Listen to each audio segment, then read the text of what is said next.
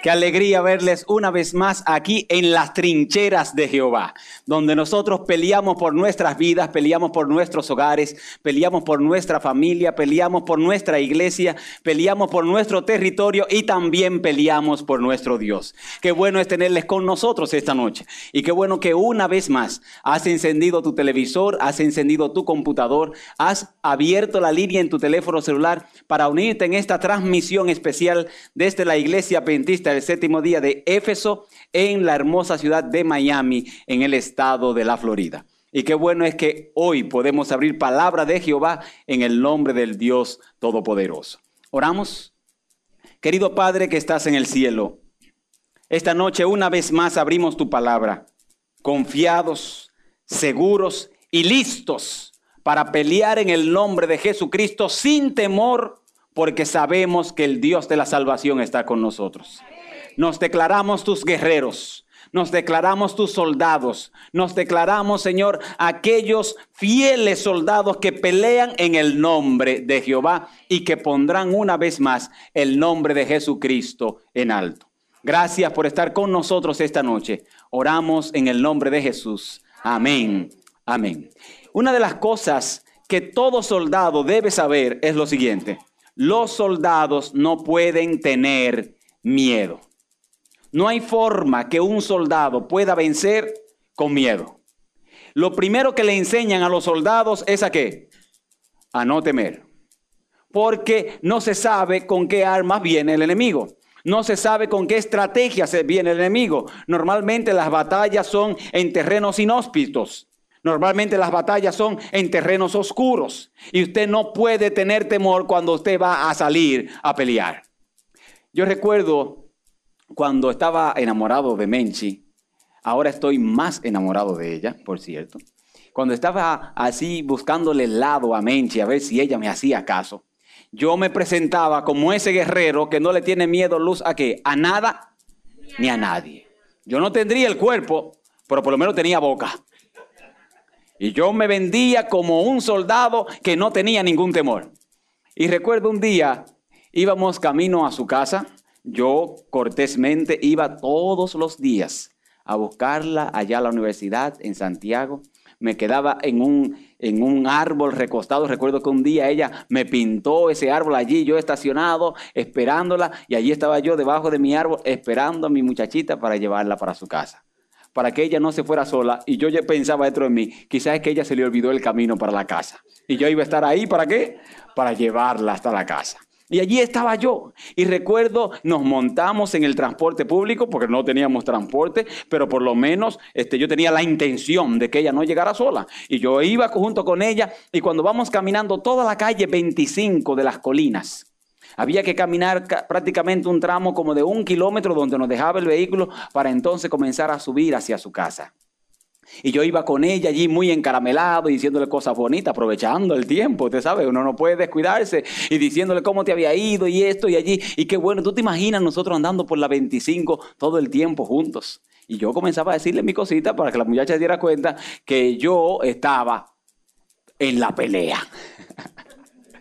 Y recuerdo que en un momento cuando estoy yo lo más carameladito posible, lo más romanticón posible, me sale un perro. Yo no sé de dónde demonios salió el perro ese. Y el perro me salió, mire, yo estaba por allá por las nubes botado y el perro sale y cuando el perro viene allá para acá, mire qué fue lo que yo hice. Cogí a Menchi y la usé como escudo. Esa mujer se casó conmigo porque el Señor se lo mostró. la puse al frente, queridos. Entonces yo me imagino que Menche habrá dicho, con lo que cuento yo, el soldado no puede tener miedo. Si usted va a venir a las trincheras de Dios con temor, no venga. Si usted va a venir a la iglesia y va a abrir la Biblia buscando un versículo que no ofenda a nadie, no venga. Porque en esta trinchera, el que pelea por Jehová no puede tener, ¿qué cosa? Miedo. Dígale que está a su lado, tú no puedes tener miedo. No puede tener miedo. En esta trinchera no se puede andar con miedo, señores. Usted ve que hoy en día la gente anda cuidándose, buscando todos los versículos que hablan de amor. Porque no quieren ofender a nadie. Hermanos, se lo dije antes de ayer, ¿en qué estamos nosotros? En guerra. Se acabó la paz. Por estar nosotros buscando la paz, es que la familia de nosotros, el diablo se la está llevando. Por estar pensando solamente en, gallina prieta, es que el enemigo se ha metido en casa y está destruyendo nuestro matrimonio. Se acabó la paz. ¿Estamos en qué? Pero no, con esa cara de blandito que usted me está poniendo, no. Dígale que está a su lado. Estamos en guerra, dígaselo.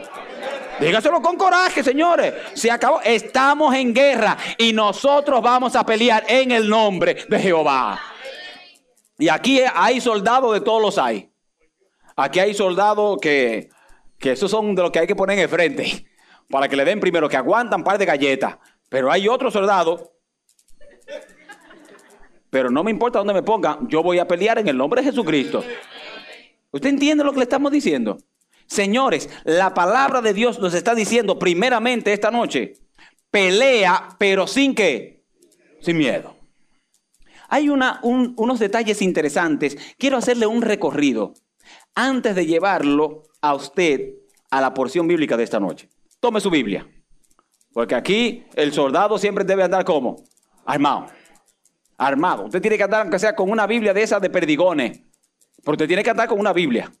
Usted no puede andar, si usted no puede andar con una grande porque ya tiene artritis, entonces ande con una de bolsillo. Pero usted no puede salir como desarmado.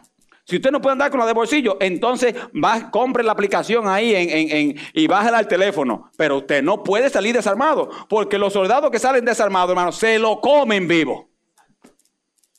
No hay, mire, pregúntele a cualquier soldado, cuando lo desarman, ¿qué hacen con ese soldado? hermano, hacen historia con ese soldado. Usted no puede salir como desarmado. Ahora, vaya conmigo al libro de Génesis. Al principio. Y vamos a ir en el libro de Génesis, especialmente al capítulo 3. Dios ha creado dos soldados. En el army de Jehová está el soldado Adán y está la primer teniente, ¿quién? Eva. Y allí vienen a pelear por Jesucristo, vienen a defender la palabra del Señor, vienen a creer en lo que Dios les ha dicho. Y ahora dice el texto bíblico que vino el enemigo. ¿Cómo se llamaba el enemigo? ¿Cómo se llamaba? ¿El diablo vestido de qué? ¿No será que el diablo se está metiendo de la misma forma hoy? No que el diablo, no, no que el diablo se está metiendo con una persona que viene supuestamente como amigo de nosotros. Y es para enamorarnos la mujer. O que viene como amiga de nosotros. Y es para enamorarnos del muñeco. ¿No será que el diablo se sigue vistiendo de la misma serpiente? Y vino como serpiente y le habló a quién? A Eva. Usted conoce el resto de la historia. Eva se dejó convencer, ella le dio sus argumentos, él le dio unos argumentos más fuertes todavía. Y entonces dice el texto bíblico que Eva fue y le llevó del fruto a quién? A Adán. Todo el mundo, hoy voy a salir yo en, en defensa de la mujer. Todo el mundo le echa la culpa a Eva por el pecado. Le digo que el libro Historia de los Patriarcas y Profetas dice que el pecado peor no fue de Eva, el pecado peor fue de quién? De Adán. Y usted dirá, pastor, que el pecado peor fue de Adán. Sí, el pecado peor fue de Adán, porque a Eva la engañaron. A Adán, por su propia voluntad, dice Historia de los Patriarcas y Profetas, comió del fruto. Hay gente que peca porque lo engañan. Pero hay otros que pecan sabiendo que están pecando. Y dice, ay, no fue que me engañaron, ningún me engañaron nada. Usted sabía lo que había. Ay, que yo pensé que era café de chícharo, que era café de, de, hierba. Ningún café de hierba. Tú sabías cuando te lo tragaste, tú sabías lo que había ahí. Ay, que yo pensé que era pollo. Y después me dijeron que era cangrejo. ¿Dónde se asimila un pollo y un cangrejo? En ninguna parte. Usted sabía que algo raro, ¿qué cosa? Había ahí. A Eva la engañaron. A Adán, ¿qué cosa? Comió. Y ahora cuando se arme el revolú y todas las cosas, dice el texto bíblico que ambos tuvieron que. ¿Me sigue lo que está diciendo el texto? lo primero para debilitar el ejército que el enemigo usa, ¿qué se llama? Miedo. Ahora me dejan decirle algo aquí entre nosotros que no lo sepa nadie más. El argumento que están usando muchos líderes religiosos y predicadores de hoy en día para amedrentar, para desunir y para dividir la iglesia, ¿qué es? Miedo. La señora White dice, si usted quiere que una iglesia se llene, oiga esto, tráigale sermones sensacionalistas. ¿Qué es un sermón sensacionalista? Cuando comienzan a decir, ya se acerca el tiempo, el fin, eso lo sabemos nosotros. A mí no hay que decirlo si todos los días el diablo está detrás de nosotros. Si las señales se están viendo solas, ya no tienen ni siquiera que hablar nosotros. La, naturaleza está hablando sola. Pero entonces la gente comienza a decir, y hermanos, y que entonces que le van a romper el brazo, y que esto, y que lo van a meter, y que están haciendo el, el, el morenito de Obama está haciendo una, una, tumba por allá abajo y allá lo van a meter y lo van a torturar y le van a dar 40 latigazos menos uno y usted va a tener que decir, y la gente, ¡ay! Están creyendo por qué? Por miedo.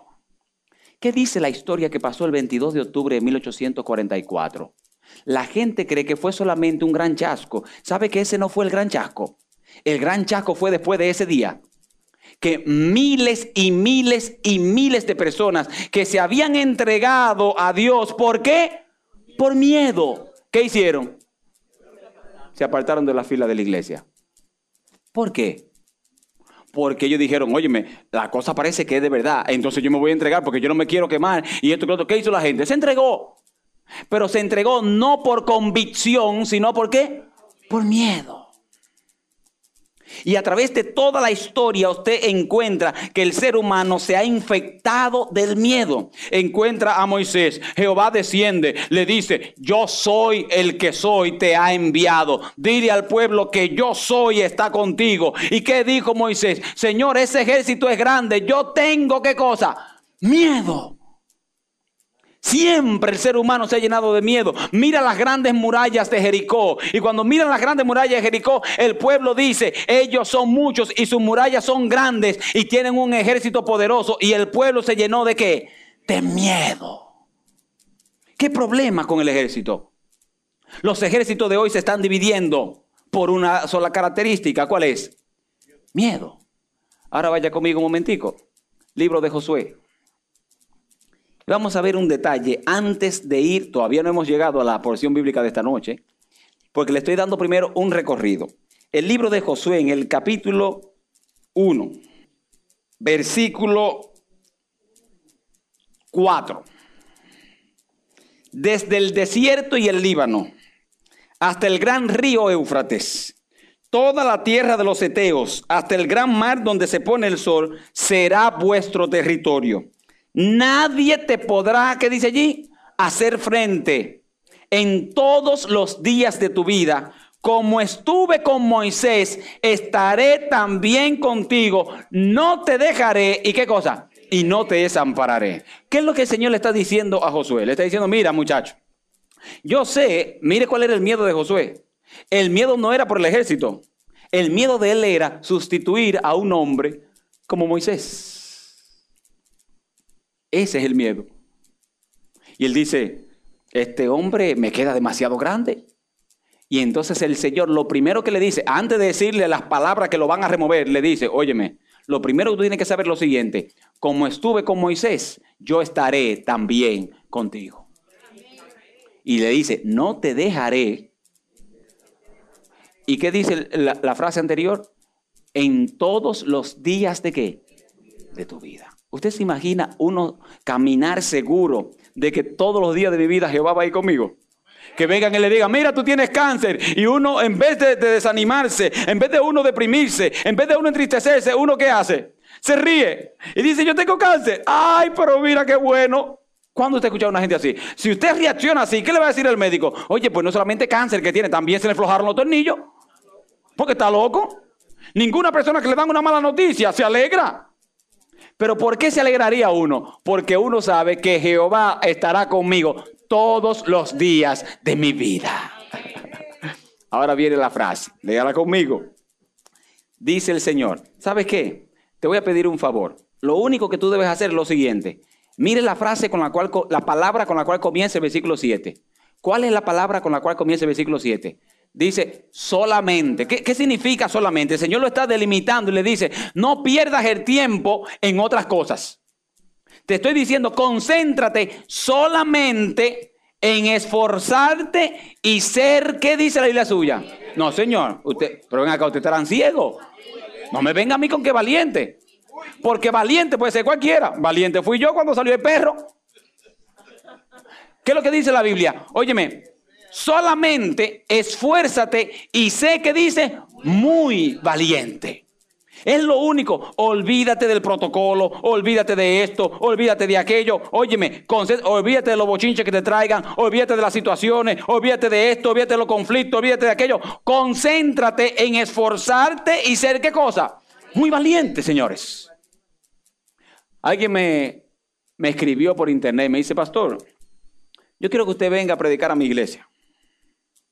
Y pone la siguiente frase. A mí me llamó la atención esa frase, la mostré a Menchi. Y pone, porque yo sé que usted solamente predica en lugares grandes. Y yo inmediatamente pensé dentro de mí, si supiera dónde yo soy pastor. Yo aprendí en la vida.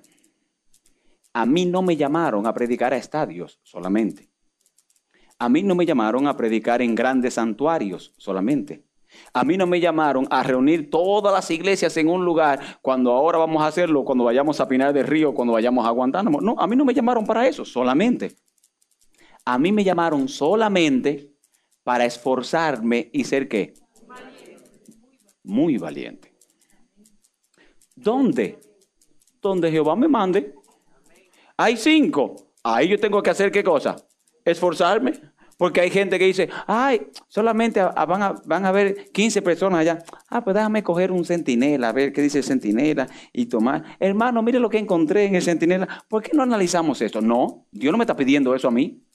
Dios me está pidiendo que aunque sean pocos, yo tengo que, ¿qué cosa? Que esforzarme. Yo tengo que dar, ¿qué de mí? Lo mejor, señores. Lo mejor, no importa si vienen 10 o 12, todo este escenario que se ha preparado ha sido para que esos 12 también encuentren la gloria de Jehová. No importa si vienen 100, no importa si vienen 150, todos deben disfrutar y ver que el programa que se ha preparado ha sido un programa donde se ha esforzado y donde queremos que la iglesia sepa que debe concentrarse en ser muy valiente. Lea lo que dice el texto.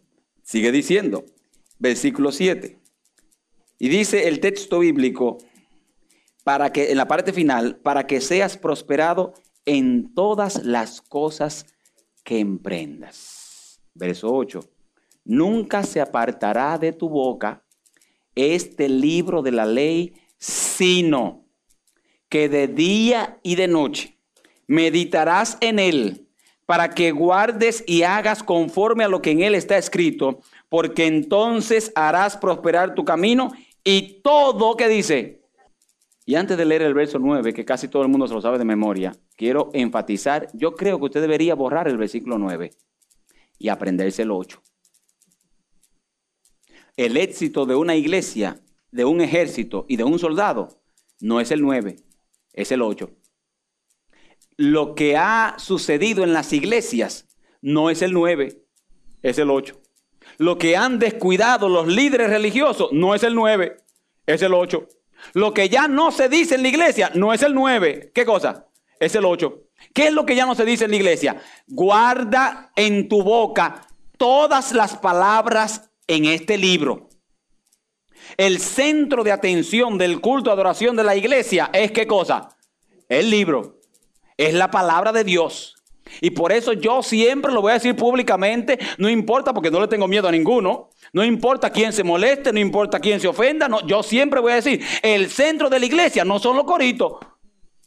El centro de la iglesia no son las alabanzas. Y hay un bochinche con el asunto de la alabanza. El centro de la iglesia no es la adoración y los cánticos, que si vamos a cantar himnos, que si vamos a cantar coritos, que si vamos a cantar con este instrumento, con este instrumento. Eso no es el centro de esta iglesia. El centro de la iglesia se llama un así dice Jehová. Óigame, no me venga con cuento. No me venga con cuento. El centro de esta obra, lo que va a sacar un drogadicto de las drogas, lo que va a sacar una prostituta de las calles, lo que va a sacar una persona de depresión, se llama un así dice Jehová. No me venga con corito.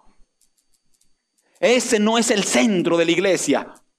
El Señor dice, los valientes, los valientes no, muy valientes y los que se concentran y se esfuerzan saben que lo que deben poner en alto son las cosas que están en este libro.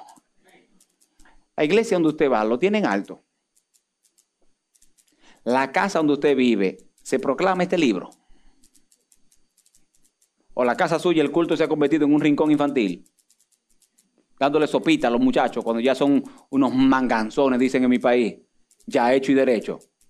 Es plátano lo que ellos necesitan, boniato, yuca. Y usted dándole sopita de esa de sobre que cuando pasan 15 minutos ya no tiene la misma hambre.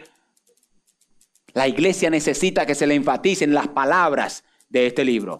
Y dice, voy a leerle el verso 8 otra vez. Es más, le voy a poner una tarea. El sábado, todo el que venga el sábado, se debe saber el versículo 8 de memoria. Amén. Hmm, ese amén me salió medio flojo. Amén. ¿Cuántos se van a aprender el versículo 8? Primero es Josué 1, Josué 1.8. Señor, apréndaselo. Y el sábado, bueno, no voy a decir, no, yo voy a escoger uno. Ay, no, después no viene nadie el sábado. no, pero apréndaselo. ¿Qué es lo que dice el versículo 8? Lo leemos otra vez, junto con el 9. Nunca se apartará de tu boca este libro, o sea, la palabra de Jehová, sino que de día y de noche meditarás en él para que guardes y hagas conforme a lo que en él está escrito, porque entonces harás prosperar, tu camino y todo que dice. Ahora lea el 9. Mira, yo te mando que te esfuerces y qué cosa? Y seas valiente. Número uno, no temas. Número dos, no desmayes. ¿Por qué? Porque Jehová tu Dios estará contigo en donde quiera que tú vayas. Ay, Señor, mire, no hay alegría más grande que saber que uno no tendrá el cuerpo físico, pero uno tiene a Jehová, hermanos. A mí me da tanta satisfacción saber que el Señor escogió de lo débil a lo más débil. Eso pensando en mí. ¿Para qué? Para avergonzar a quienes. Para transformar al mundo. No hay que levantar pesa. Para transformar al mundo hay que poner en alto este libro. Y yo lo subo suavecito, mire. Para eso Jehová le da la fuerza a su pueblo. Ahora, deténgase conmigo un momento. Y vamos, ya le di la introducción. Ahora vamos al tema de esta noche. Daniel capítulo 6. Estamos entrando en calor, era. ¿Ya entraron en calor un poquito? Daniel capítulo 6. Daniel es conocido en los primeros cinco capítulos por ser un hombre que obedecía a quién? A Dios. Número uno, come como un buen soldado. Y aquí, hermanos, tengo que decirle de corazón, yo todavía no estoy restaurado completo, pero voy en el proceso. Y cuando como que me retraso, Menchi me pone en cintura. Este, yo estoy en el proceso de creer que los soldados de Dios tienen que comer bueno y tienen que comer saludable. Para nosotros poder recibir esa doble porción del Espíritu de Dios, hay muchas cosas que hay que ir dejando a un lado. Y no, no estoy hablando de que por testimonio, porque yo voy a empujones, pero voy. Porque yo sé que yo necesito que el Señor me convierta en un soldado, no en la trinchera, sino también en la mesa del comedor de la casa. Ahí también se sabe quién es el buen soldado. Hay que comer bueno, hermanos. No hay que comer para, para llenarse como si uno se fuera a morir media hora después. No, no. Coma saludable. Para aquellos que piensan que yo no como lechuga, yo como lechuga. Y yo como brócoli también. Y yo como, ¿qué más menche que yo como? Berenjena. Oiga eso, eso es un milagro. Yo como saludable, hermanos. Yo hago mis arreglos cuando, a veces, cuando, cuando a veces Menchi está lejos. Menchi, yo no sé qué es lo que Menchi tiene. Esa mujer es inteligente. Mire, yo le digo, le doy gracias a Dios por la esposa que me dio. Yo me voy a otro país a hacer evangelismo y cuando regreso a casa noto como algo raro, noto que todo es verde. Y digo, ¿por qué será que me está dando esta cosa verde si, si me lo dio antes de yo irme? Es que ella sabe que por allá pude haber rebalado. Entonces ella viene ahora a mi Yom Kippur a purificarme. sí, hermanos. La guerra de Daniel no comenzó en la estatua de Nabucodonosor. comenzó dónde? En la mesa con el banquete. Y Daniel tuvo toda la excusa de decir, yo soy un esclavo. Es la misma excusa que yo le daba a Menchi todo el tiempo. Le digo, mi amor, lo que pasa es que no es fácil. En la calle uno tiene que comer lo que aparezca. Entonces Menchi me dice, pero ven acá, si te ponen a ti un cangrejo por el medio, te lo comes. Porque eso fue lo que apareció. No, usted tiene que aprender a comer y aprender a seleccionar lo que usted va a comer. Porque aunque usted esté en Babilonia, usted no es de Babilonia. ¿Me sigue? Le digo más, aunque el pasaporte suyo sea blue, usted no es blue. Usted fue comprado con la sangre red de Jehová. Amén. ¿Me sigue por dónde le estoy diciendo? Nosotros estamos aquí, pero ¿qué cosa? Nosotros no somos de aquí. Y Daniel lo sabía. Y comenzó entonces a comer como un buen soldado.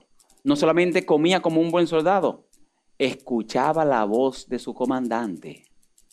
Porque en el capítulo 2 dice que Jehová le mostró el sueño y eso lo dijo a Nabucodonosor. Le dijo, el sueño me lo dio quién? Jehová. Capítulo 3 dice el capítulo 3 que Daniel y sus amigos tuvieron posiciones importantes. ¿Sabe por qué muchos de nosotros Dios no nos da el privilegio de tener una posición importante en la sociedad? Porque lo que vamos a hacer ahí avergonzar el Evangelio. Eso es la verdad, señores. Yo le digo, Señor, ¿por qué tú no me haces a mí este, vice, vice síndico? ¿Por qué no me haces este, eh, ayudante de un gobernador para que el mundo sepa quiénes somos los adventistas? Y el Señor me mira y me dice, a la semana ya te me daña. ¿Verdad que sí? Usted conoce gente que han comenzado, han dejado las trincheras de Dios por hacerle trinchera a los hombres. ¿Dónde están ahora? No están con Dios. Porque las trincheras de los hombres dejan ciertas remuneraciones que llenan los ojos.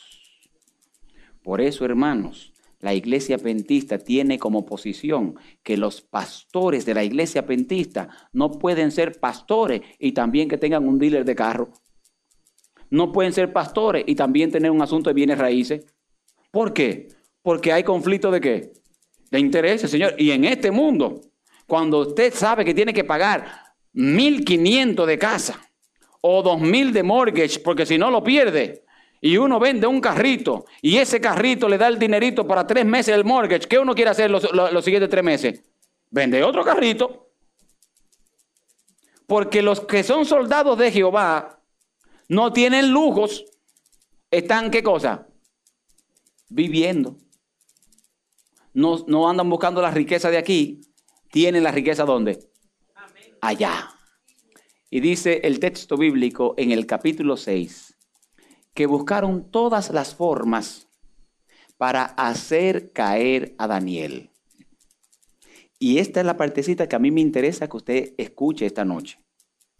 El diablo va a buscar cualquier forma para hacerlo caer a usted y desenfocarse de que usted debe mantenerse esforzado y muy valiente.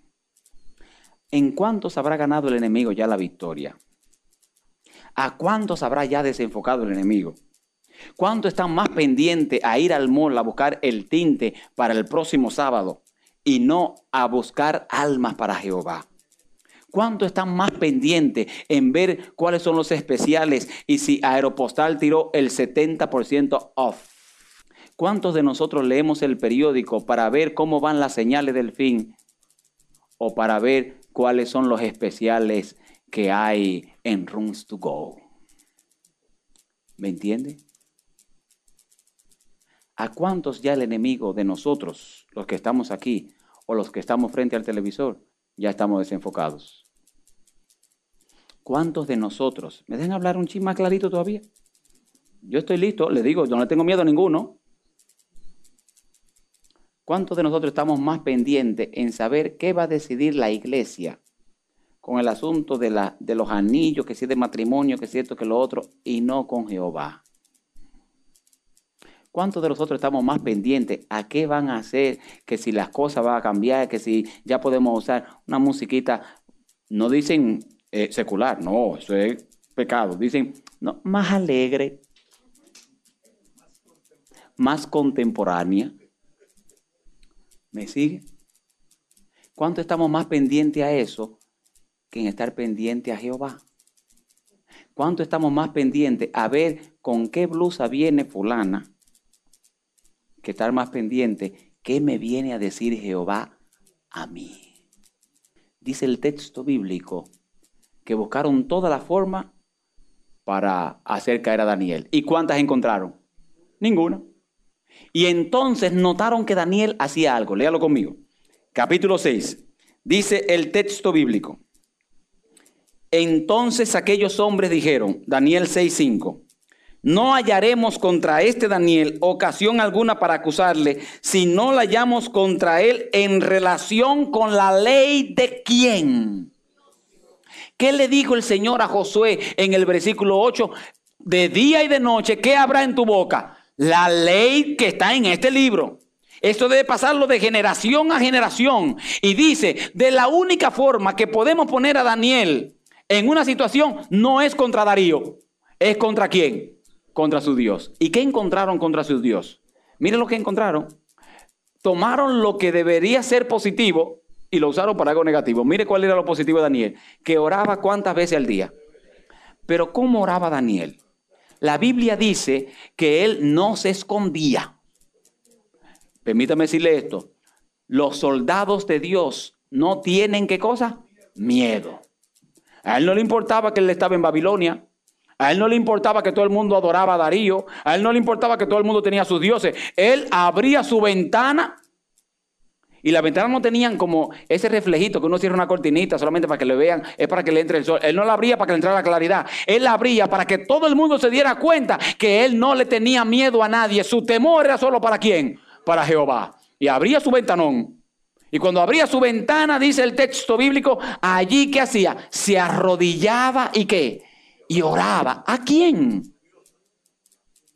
Y dijeron, vamos a ponerlo en contra de su Dios. Y uno, y uno dice humanamente, ¿y cómo pueden poner a un hombre en contra de su Dios cuando él está con su Dios? Y uno se pregunta, ¿cómo puede uno poner un esposo y una esposa en contra? Aquí está la receta. ¿La quieres saber? dice que fueron y convencieron al rey. Y le dijeron, rey, nosotros queremos honrarte. Oiga bien, rey, nosotros queremos honrarte. Y mira lo que vamos a hacer. Durante un tiempo, todo el mundo, no importa el Dios que tenga, va solamente a dar honor a quién? A ti. ¿Y cuando, qué es lo que le gusta al ser humano? Dígame, ¿qué es lo que le gusta? ¿Usted sabe? ¿Qué es lo que le gusta? Uno le gusta, a uno le gusta pararse en la salida de la iglesia y que todos los hermanos le digan a uno, wow, qué sermonazo, pastor. Uno se siente como, oye, y uno, uno que tratando de ser humilde dice, no, no, Jehová, Jehová. Pero uno quiere que venga el otro y le diga qué cosa. Lo mismo. ¿No le gusta eso al ser humano? Uno, ¿Usted cree que una mujer se va a meter en ese fogón? ¿Cómo que le llaman al fogón eso? Donde se mete la mujer en la cabeza. Eh, eh, eh, el coso ese que le, que le calienta hasta, los vesículos en el secador. ¿Usted cree que una mujer se va a meter en ese fogón del secador para llegar a la casa y que el muñeco no le diga que nada? Por eso son los conflictos. Por eso que se llaman los bochinches y los pleitos en la casa, porque el muñeco está más pendiente a otra cosa y no se da cuenta el quemón que se dio la doña en la cabeza. ¿Sí o no? ¿Usted se mete en el fogón para qué? Para que le digan que le quedó como bonito. Señor, bonito. Usted ve yo, y yo le digo, Menchi, comienza temprano. Y Menchi comienza y se arregla por aquí, y se pone allí, y se pone esta blusita, y se pone esta faldita y todas las cosas. Y yo que voy dando mi recorrido y todo eso, como ya yo soy, imagínese, eso se llama unción 101. A los ungidos Jehová le habla. Y cuando yo veo a Menchi dando su faldita y todas las cosas, y veo que yo voy y le digo, mi amor, sigue que va bien. ¿Por qué? Porque ella está esperando que el hombre del cual ella está loca y eternamente enamorada, ¿eh? ¿cierto? Le diga algo, señores. Y entonces, el yo, imagínense, feo, calvo, flaco, dominicano. Hermano, ¿qué tengo yo que hacer? No, mire, habla bonito, hermano, para marearla. Claro, esa es la verdad, señores. Entonces, Uno lo hace, uno le gusta que se lo hagan, ¿sí o no? Entonces no diga, no, el rey es un sinvergüenza. Mire, el rey hace todo eso. Todo el mundo le, le gusta que le digan algo bonito. Mire, todo el mundo. No hay nadie, desde pequeños hasta grandes, todo el mundo quiere que le digan su piropo, que le digan algo bonito. Y el rey se emocionó porque ahora todo el pueblo solamente se va a concentrar en quién. Uh, primer error. ¿Qué dice el texto bíblico? El texto bíblico dice en Josué 1.8, ¿qué cosa?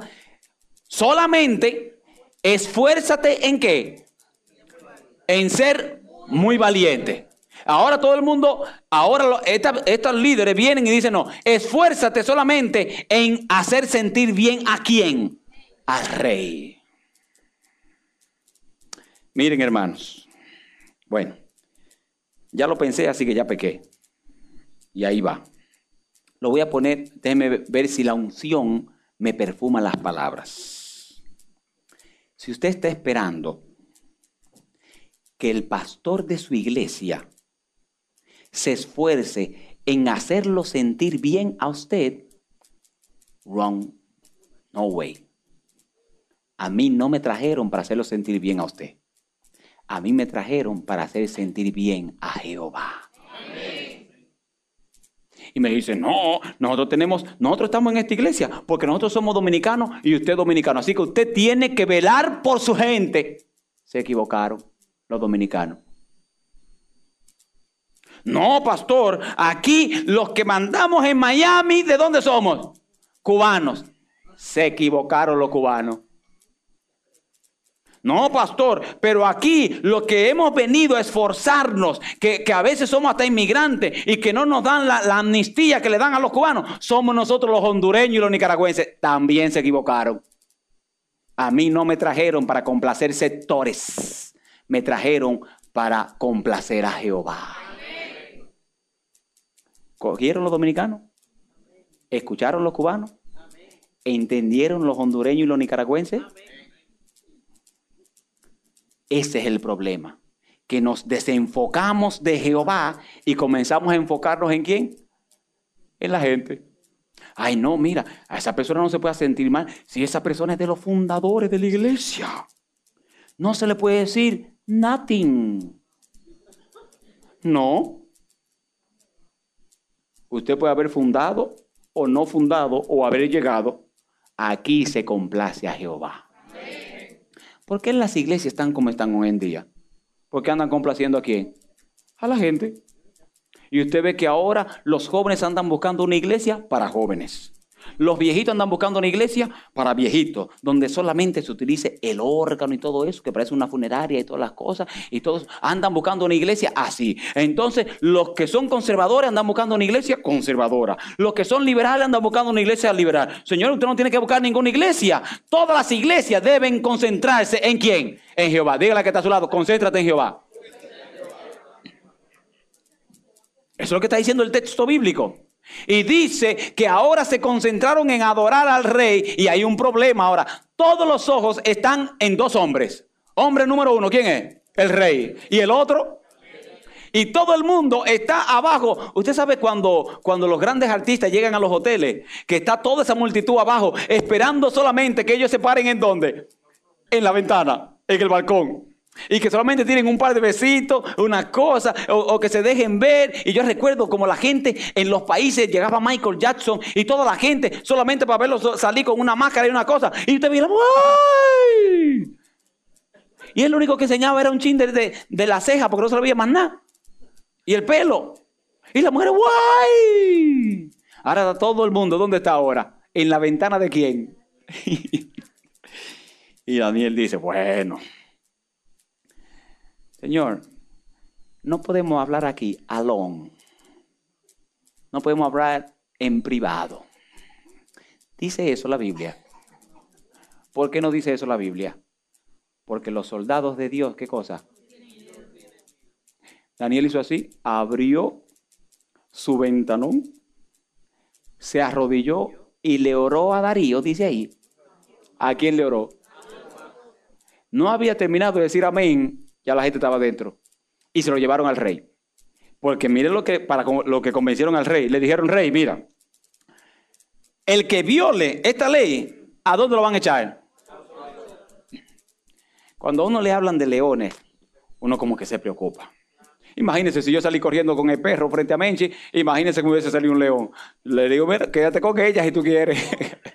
Porque si con un perro salí corriendo, imagínese si me, si me sale un león al frente. Señores, estamos hablando claro. Por más romántico y todas las cosas. Le digo, no, no, mijo, toda tuya. Y le dicen, el que viole esta ley, medo persa, cuando usted escucha esa frase medo persa, significa que es una ley como irrebrantable. Eso va y va. Y entonces había un problema. ¿Cuál es el otro problema? Darío amaba a Daniel. ¿Por qué? Porque él sabía que Daniel era como diferente, señores. Daniel era fiel. Daniel era un hombre que no estaba buscando sus, su deseo personal, sino la prosperidad del reino y de Darío. Pero sin comprometer a quién? A su Dios. Lo agarraron, lo llevan donde Darío. Y dice, Darío, el hombre amigo tuyo, ¿sabe lo que hizo? Le oró a su Dios. Y por eso él merece ser echado a dónde? En el foso de los leones. Ahora lea conmigo el capítulo 6. Dice el texto bíblico, versículo 11. Se juntaron aquellos hombres y hallaron a Daniel orando y rogando en presencia de su Dios. Y fueron luego ante el rey y le hablaron del edicto real. ¿No has firmado edicto que dice que cualquiera que en el espacio de 30 días pida a cualquier dios u hombre fuera de ti, oh rey, sea echado en el foso de los leones, el rey dijo, verdad es, conforme a la ley de Media y de Persia, la cual no puede ser abrogada. Entonces respondieron y dijeron lo siguiente, Daniel, verso 13, que es de los hijos de los cautivos de Judá. Oiga lo que dice, no te respeta. Eso se llama, eso se llama meter qué cosa? Cizaña. No te respeta ni a ti, oh rey, ni acá te le dicto que, que, firma, que confirmaste, sino que tres veces al día hace su petición. Cuando el rey oyó el asunto, le pesó en gran manera y resolvió librar a Daniel. Y hasta las puestas del sol trabajó para qué. Pero ¿cuál era el problema? La ley dice qué cosa. Para adentro. No hay forma. Usted va para adentro. Y dice que todo el día, ¿qué estuvo haciendo él? Luchó para librarlo, pero la ley que decía, adentro. Y dice el texto bíblico, especialmente en el versículo 16, entonces el rey mandó y trajeron a Daniel y lo echaron, ¿a dónde? En el foso de los leones. Y el rey le dijo a Daniel, el Dios tuyo, oiga la frase ahora, voy a leer otra vez, el Dios tuyo a quien tú continuamente sirves, ¿qué dice? Él te libre. Y yo quiero hacer un énfasis muy especial en esa frase, porque muchos de nosotros que decimos que somos, no lo somos continuamente. A veces servimos a Dios solamente los weekends. ¿Qué significa eso? Los fines de semana. Y los días de la semana no los servimos continuamente. A veces lo servimos en la casa, pero no lo servimos continuamente en el trabajo. Pero no lo servimos continuamente en la escuela, pero no lo servimos continuamente en la universidad, pero no lo servimos continuamente en el vecindario, pero no lo servimos continuamente en la iglesia. ¿Usted conoce gente que solamente sirve a Dios y tiene un cargo en la iglesia? ¿Dónde dice eso en la Biblia? La Biblia dice que usted debe servir a Jehová con o sin cargo. Vamos a decirlo como dice la Biblia. Usted debe servir a Jehová. ¿Qué dice?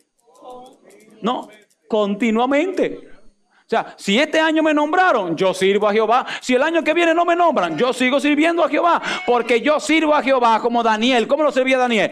Continuamente. Y oiga, ¿quién es que lo dice? No lo dice Daniel. Lo dice el pagano del rey. Él dice, yo no sé qué está pensando el rey porque él pensó quizá que era muy lejos de donde tiraron a Daniel al suelo. Y él dice, Daniel, el Dios a quien tú continuamente sirves, él te libre. Y cerraron la, la piedra. ¿Qué pasó ahí adentro? Miren, señores, el enemigo quiere meternos en un foso y taparnos a nosotros. ¿Sabe qué es lo que quiere hacer? Callarnos la boca. ¿Sabe lo que el enemigo quiere hacer? Demostrarle al mundo que él tenía la razón y no nosotros. Demostrarle al mundo que nosotros siempre seremos unos pecadores arrastrados. Demostrarle al mundo que él tiene todo el poder para mantenernos en el suelo y que nunca nos podamos levantar. Y hace así, viene y cierra, señores, la puerta. Y la sella con una piedra y viene y le pone el sello real. ¿Qué ¿Cómo era el sello real? Era una especie como de, como de cera. Y el rey venía y ponía su sello. ¿Para qué? Para que nadie, ¿qué cosa? Lo abriera. Porque es muy fácil, usted no puede venir después que ponen el sello real, de que venir a, ponerle otro poquito de cera e inventarse un sello. No, no, no, no. Es un solo sello ahí. Y se sabía, por eso los equipos electrónicos vienen con un sellito en una orilla de donde se destapa. Que dice, si usted lo quita, usted pierde qué? La garantía. Es un sello similar. Ese sello no se puede volver a poner en el equipo. Lo tiene que poner el fabricador, el fabricante original. Y así selló el rey. ¿Quién está allá adentro ahora? Daniel. ¿Con quién? ¿Y quién más? Oiga esto ahora. Con el Dios a quien Él le sirve. Dios solamente está con nosotros en las buenas. Dios solamente está con nosotros cuando todo está en paz. Dios solamente está con nosotros cuando todo es maravilla y cuando todo está bien en la iglesia. No, Dios está con nosotros como continuamente, señores. Y en el foso de los leones, continuamente Jehová seguía con Daniel. Todo el mundo está celebrando. Porque mataron a quién? A Daniel. Óigame, el diablo también hizo fiesta. Lo matamos. Salimos de él, se acabó. Ya no más Daniel. Ya eliminamos a los conservadores. Se fueron. Lo mandamos a todo para dónde? Para el foso. Y allá en el foso, ¿qué están haciendo los soldados fieles de Jehová?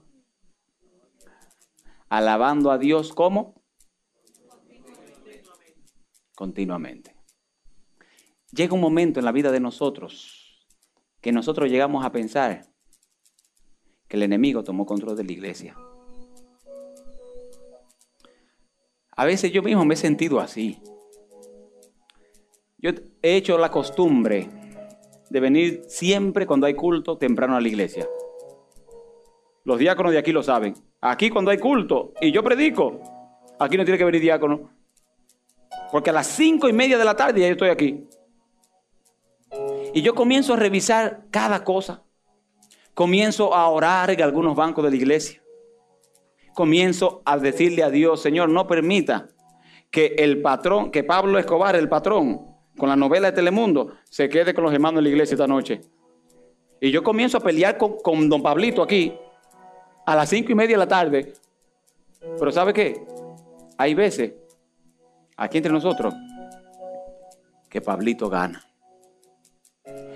Y hay momentos uno se esfuerza, uno se prepara, uno prepara unos institutos bíblicos, unos temas buenos, una sociedad de jóvenes buena, un culto bueno para la iglesia, un buen evento de raivamiento. Hermanos, vengan a pelear para Jehová. Y sabe que llega un momento que uno dice, pero ven acá. ¿Para qué? Si esta gente no quiere servir a Dios continuamente, lo sirven si le conviene. Lo sirven si, si no estoy cansado y le han metido en la mente que el pastor tiene que venir obligatorio porque a él qué cosa. Dígalo porque usted lo ha pensado también. Porque le pagan por eso. Sin usted darse cuenta que con pago o sin pago, por lo menos este, sirve a Jehová continuamente. Ahora viene la pregunta. Estamos hablando clarito. ¿Y usted lo sirve continuamente? En el momento de la dificultad, usted lo sirve continuamente. En el momento del dolor, usted lo sirve continuamente. En el momento cuando usted siente que le llegan e, e, esas cartas diciéndole que el banco pronto viene y se va a quedar sin techo, usted lo sirve ahí continuamente. O usted ha cambiado a Dios por un hombre. O usted ha cambiado a Dios por una mujer. O usted cambió a Dios por un novio, por una novia. O usted cambió a Dios por un título universitario. Porque en este país hay que ser profesional. Y como el Señor sabe que debo ser profesional, el Señor sabe que hay sábados que yo tengo que tomar un examen y no lo puedo seguir continuamente. Ah, querido. Le digo esto y se lo digo con todo el corazón porque los amo. Y oiga bien lo que le voy a decir y escúcheme bien lo que le voy a decir ahora, amigo televidente, amigo oyente, amigo cibernauta, que no se le olvide lo que voy a decir ahora. Si usted no está sirviendo a Dios continuamente, no abra la ventana. Y le digo más, no deje que lo tiren en el pozo. Y se lo voy a demostrar ahora. A Daniel lo tiraron. Y en la mañana, léalo conmigo, porque yo quiero que usted ni siquiera me haga caso a mí. Daniel capítulo 6. Dice el texto bíblico, versículo 19. A Daniel lo tiran, dice el verso 19. El rey se levantó muy de mañana y fue apresuradamente al foso de los leones. Y acercándose al foso, llamó a voces a Daniel con voz triste y le dijo: Daniel, siervo de Darío, dice ahí, Daniel, siervo de una asociación, dice ahí. Daniel, siervo de una unión, dice ahí. ¿Siervo de quién? Daniel, pastor de una iglesia, dice ahí. Ahí dice Daniel, miembro de junta. No. Ahí dice Daniel. Oiga, ¿quién lo dice? Es el diablo que está hablando. Porque Darío no era una última estrella de este mundo espiritual. Darío era un sinvergüenza. Y Darío dice, Daniel, siervo del Dios viviente. ¿Y qué dice ahí? El Dios tuyo. A quien tú, ¿qué dice? Ay Dios, a mí me mete un gozo tan grande. Yo quisiera como que no fuera muy hasta las 12 de la noche aquí. Lo que dice ahí, mire, a quien tú continuamente sirves. Oiga lo que pregunta Darío. ¿Te ha librado él de los leones?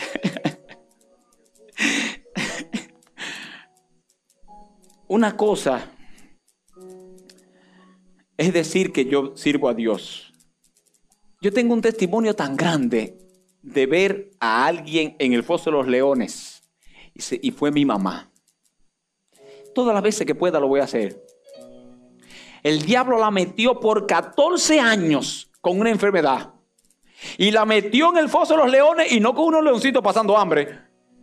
Era para que se la comieran viva. A veces mami iba al hospital con las plaquetas en ocho. Que los médicos decían que una persona con la plaqueta a ese nivel no puede estar viva. A veces mami se levantaba muy de mañana y cuando se levantaba todo el cuerpo lleno de moretones, como si papi le hubiese dado una golpiza. Mami no podía, había que esconderle los cuchillos. Mami no podía, eh, eh, había que ponerle tape a las esquinas de las camas para que mami no se golpeara, porque la enfermedad de mami ya no permitía que mami coagulara la sangre. Y mami podía con un golpecito sencillo morirse y desangrarse. Y el diablo la metió en el, en el foso allá y la selló como diciendo, Australia, familia Cruz, para que se mueran y para que se callen. Y nos metió allá abajo, porque no fue mami sola, mami era la que estaba con el león más grande. Pero yo vi a mi papá llorar como un niño ahí días enteros. Yo vi a mi papá salir a hipotecar el carro porque no tenía cómo sacar a mami de cuidado intensivo para pagar. Y eso con seguro. Yo vi a mi hermano derramar lágrimas allá por mi mamá y yo. Supuestamente el pastor de la familia, que no era pastor nada, era un estudiante de teología tener que venir a darle ánimo a mi familia, decirle, mami, no se preocupe, que si el león la muerde, Jehová sabe por qué. ¿Tú sabes lo que es eso? Y yo vi a mi mamá ahí 14 años continuamente servir al Dios de la salvación. Entonces usted dirá, ah, pastor, por eso es que usted predica como predica. No, querido. Para usted poder hablar con autoridad, usted tiene que meterse en el foso. Usted tiene que tener la seguridad que cuando usted abre esa ventana, no importa quién caiga, no importa quién crea, no importa quién se descuide, no importa quién se enfríe, usted seguirá sirviendo a Jehová continuamente. Cuando mami se estaba muriendo, ahí me tocó ungir a mi mamá. yo le digo, mami, le decía doña Australia, ¿usted se arrepiente de algo? Mami decía, de lo que me iba a arrepentir, ya la sangre de Jesucristo me limpió. Yo estoy lista para la muerte, decía mami. Y hermanos, Yo doy fe de eso.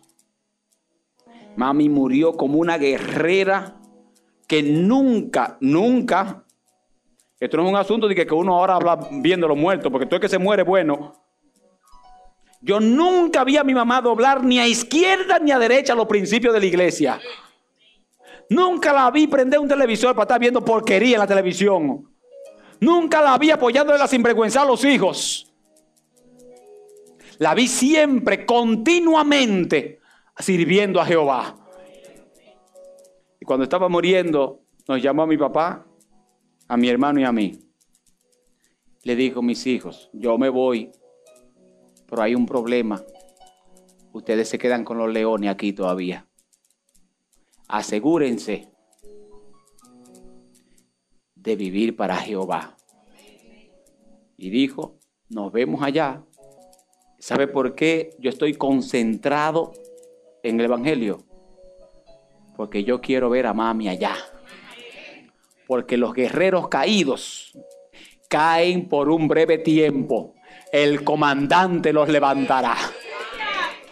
Eso dice la Biblia. Y entonces el impío, el pecador, el que quiso hacer con su vida lo que le daba la gana, va a tener que mirar al foso y decir, Éfeso, sierva del Dios a quien tú continuamente sirves, te libró del pecado de Miami. Mire lo que dice Éfeso entonces, léalo. Mire lo que dice. Daniel respondió, rey, para siempre vive. Mi Dios envió su ángel, cerró la boca de los leones para que no me hiciesen daño porque ante él yo fui hallado inocente. Y aún delante de ti, oh rey, yo no he hecho nada malo. El rey mandó a sacar a Daniel. Ahora viene lo, lo interesante. Tráigame a lo que lo acusaron ahora. Porque el Dios de él lo libró. Yo estoy seguro que el Dios de ustedes también lo librará. Eso fue lo que el rey dijo. Vamos a echarlo a ustedes también a ver si los leones se quedan tranquilos. ¿Quieren leer conmigo qué pasó? Por eso es que le digo, si usted no sirve a Dios continuamente, no abra la ventana y no deje que lo tiren. Mire por qué. Léalo conmigo. Dice el texto bíblico.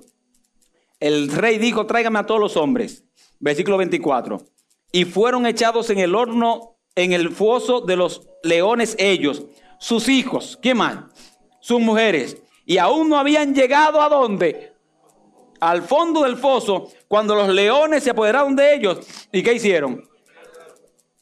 Entonces, hermano, si usted no sirve a Dios continuamente, no deje que lo echen.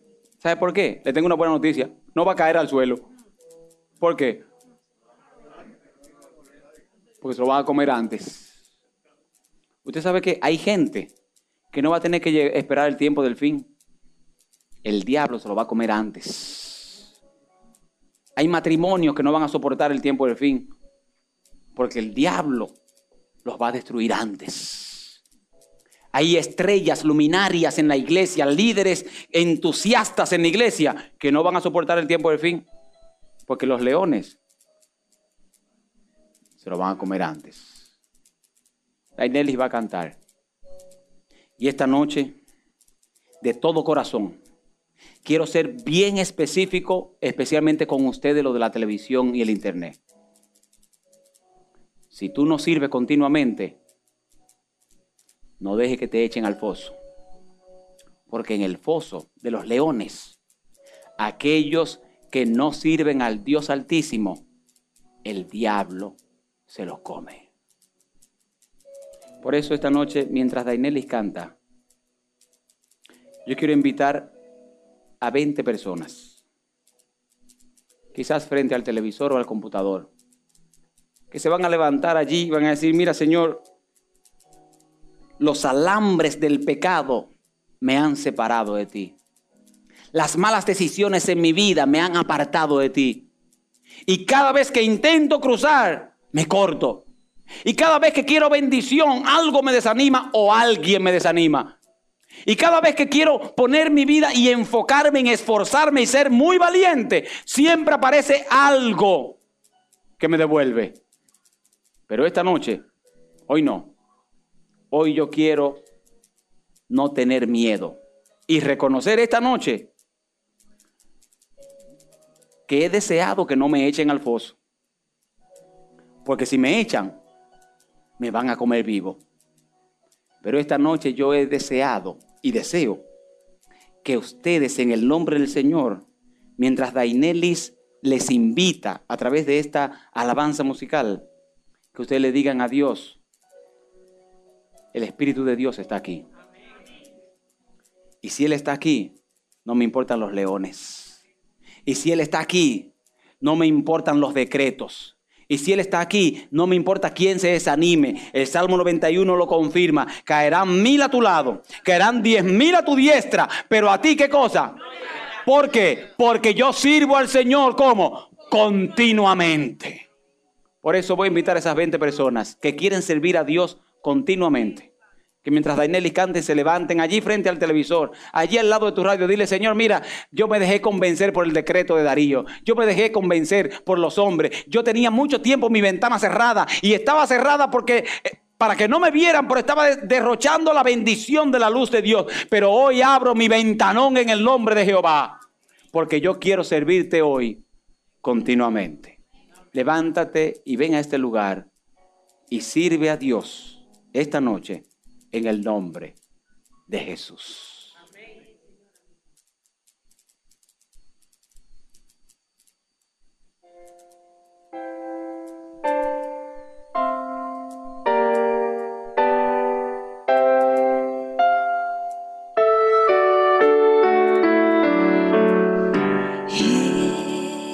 Está aquí, su presencia ya se siente ya no seremos igual.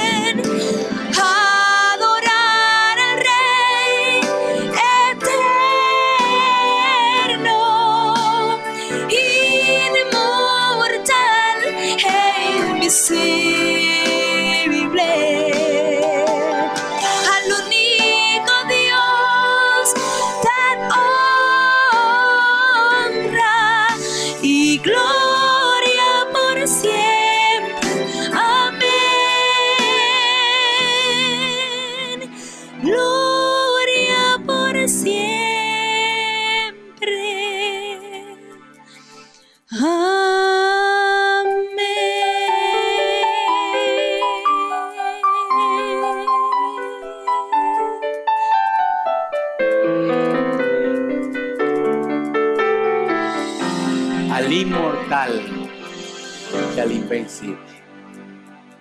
Oramos. Querido Padre que estás en el cielo, esta noche continuamente queremos servirte. Esta noche continuamente queremos recibir bendición a través de la radio. Queremos continuamente escuchar tu palabra a través de la televisión. Queremos continuamente, doquiera que nos movamos, a abrir las ventanas de bendiciones del Dios que vive y reina para siempre. Esta noche, Dios eterno, lo único que anhelamos es que estés aquí, que estés en nuestros hogares, que estés en nuestras vidas, que estés en nosotros. Bendice cada corazón frente al televisor, al computador, al lado de la radio, con su teléfono celular. Bendice las lágrimas que han derramado esta noche, porque esta noche el Espíritu de Dios le dice, no importa dónde te echen, Jehová el Todopoderoso estará contigo. Padre eterno, yo te pido esta noche que si hay alguien que continuamente quiere servirte, que continuamente lo ayudes a encender la radio mañana que continuamente le ayudes a encender el televisor mañana, que continuamente a esta hora se una en la transmisión del internet, que, que continuamente dejen su hogar, no importa el cansancio, y vengan mañana a encontrarse con el Dios que pelea por nosotros. Gracias, porque eres el Dios que libra de los fosos de los leones a aquellos que te servimos continuamente. En el nombre del Padre, en el nombre del Hijo y en el nombre del Espíritu Santo. Amén. Amén. Que Dios les bendiga.